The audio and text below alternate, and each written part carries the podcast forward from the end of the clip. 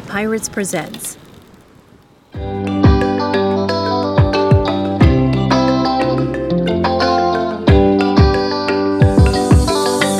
Changer de vie et partir sur un voilier, faire le tour du monde pour découvrir la liberté sur l'océan.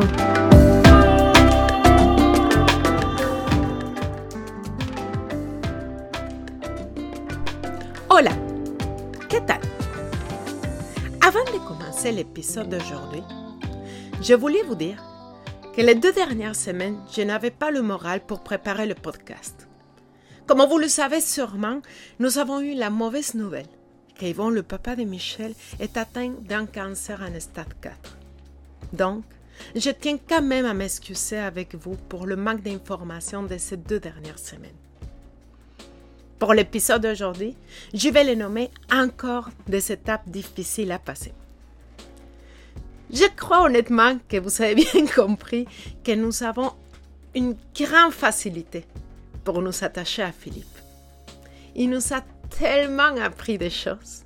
Nous avons passé des super beaux moments ensemble, dans nos soupers, les randonnées au volcan, les jours de voile. Bref, pour nous, c'est encore une preuve de plus que rien dans la vie n'arrive pour rien. Honnêtement, c'était quoi la chance que son génois cédait la mine en plein milieu de l'océan Atlantique? Que le port de Florèche soit encore fermé suite à l'ouragan Lorenzo qui a passé il y a deux ans et que Philippe se retrouve à deux voiliers de nous pour attendre sa voile pouvoir repartir en France trois semaines plus tard.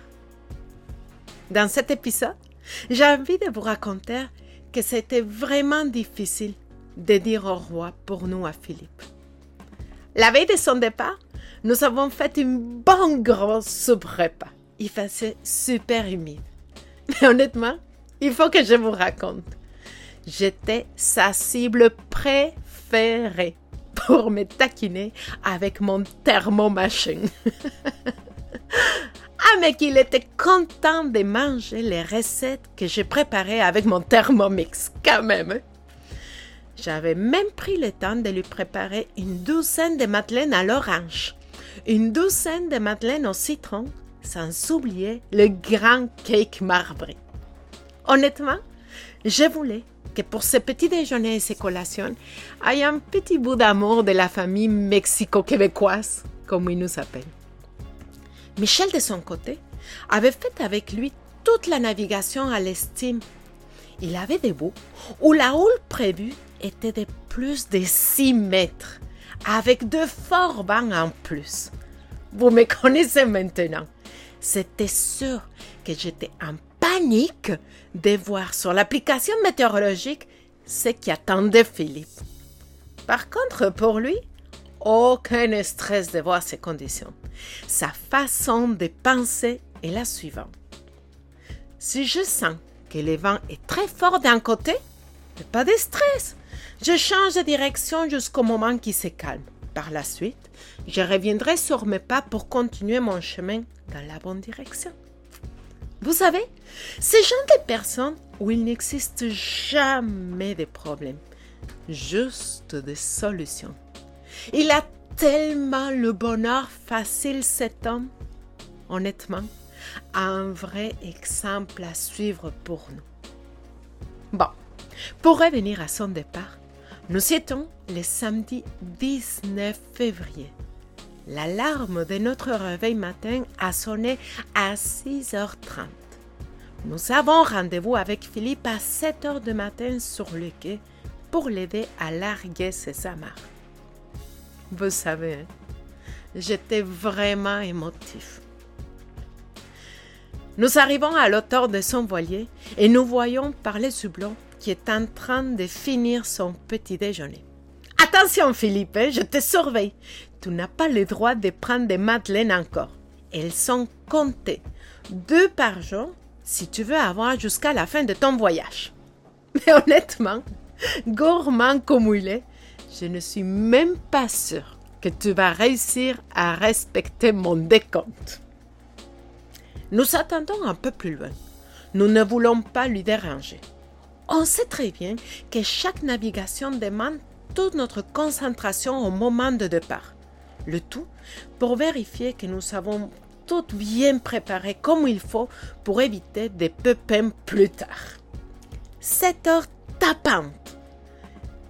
Il ouvre la descente de son voilier et sort avec son habituel sourire pour nous dire Bonjour les amis Tristan, comme d'habitude, il prend tout de suite son mini-chien Inoki pour l'amener faire son dernier pipi à terre pendant les dix derniers jours comme au minimum. Michel et moi l'aidons à débrancher l'électricité, couper l'eau et finir de transférer les dernières amarres. Ça y est. Je sens les larmes monter. Ça sent le départ. Un gros câlin tous ensemble, des photos à profusion comme à mon habitude, et le moment fatidique arrive. 7h30, il nous donne la consigne de larguer les amarres. C'est tellement émotif, autant pour lui que pour nous. Je vois dans ses yeux que ça lui fait de la peine aussi. De mon côté, c'est très facile à voir, avec les milliers de litres d'eau qui coulent sur mes joues. Amarre larguée. Petit coup de reculon au moteur et il ne perd pas l'occasion de nous apprendre encore des rudiments pour mieux sortir du quai. Oh sacre Philippe, c'est fou. Je m'aperçois que je suis une vraie braillarde.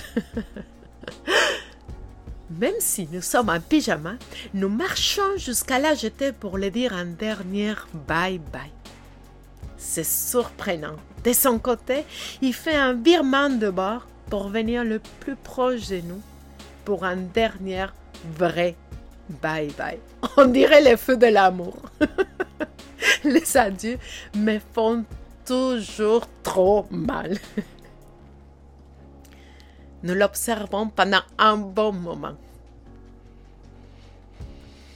On le regarde hisser les voiles de Caipirina. Il va essayer de prendre le plus de vent possible dans une journée où le vent fait absence totale. Ça y est, nous retournons à notre quai. C'est drôle de voir l'espace vide où le voilier de Philippe s'est trouvé. Nous décidons de rentrer pour nous préparer un petit déjeuner en famille. Finalement, nous passons quelques heures à nous rappeler des bons moments passés ensemble et toutes les belles places que nous avons découvertes avec lui. Et c'est à ces moments que nous prenons conscience que notre routine d'humain citadin est toujours ancrée à nous. Je vous explique pourquoi je pense ça. Je crois que vous avez bien compris jusqu'à maintenant que dans un voilier, il a toujours une liste interminable de choses à faire, même si notre voilier est sur la coche quand même. Et quand je vous dis que notre vie citadine est toujours ancrée à nous, c'est parce qu'avec Philippe, nous avons pris conscience que nos journées sont consacrées juste à essayer de réduire cette liste interminable. Nous avons encore un sentiment de culpabilité quand nous arrêtons de travailler pour aller se promener ou découvrir les cadeaux que la vie nous présente. C'est faux quand même, hein? vous ne croyez pas? C'est tellement difficile d'essayer de faire de cette fichue habitude. D'ailleurs, si vous avez des astuces pour nous aider à nous en défaire, n'hésitez pas à nous les envoyer. On ne veut pas juste travailler dans notre projet. Tellement facile à dire, mais honnêtement, très compliqué à faire.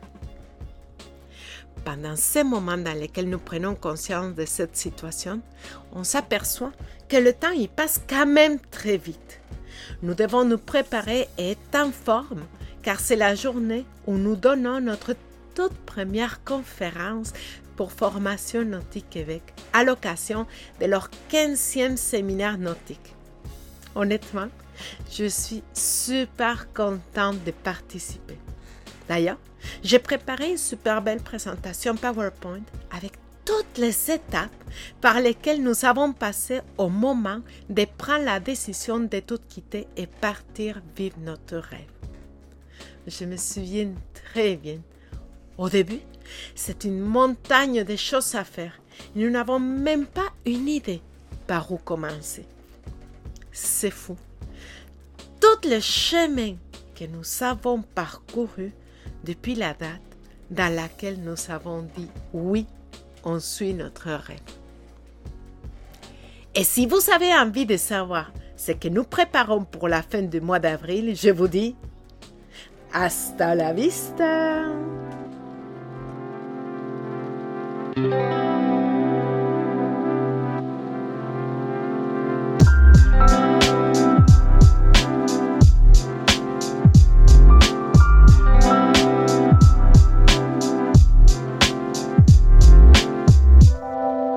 De nous suivre toutes les semaines. N'hésitez pas à partager notre podcast.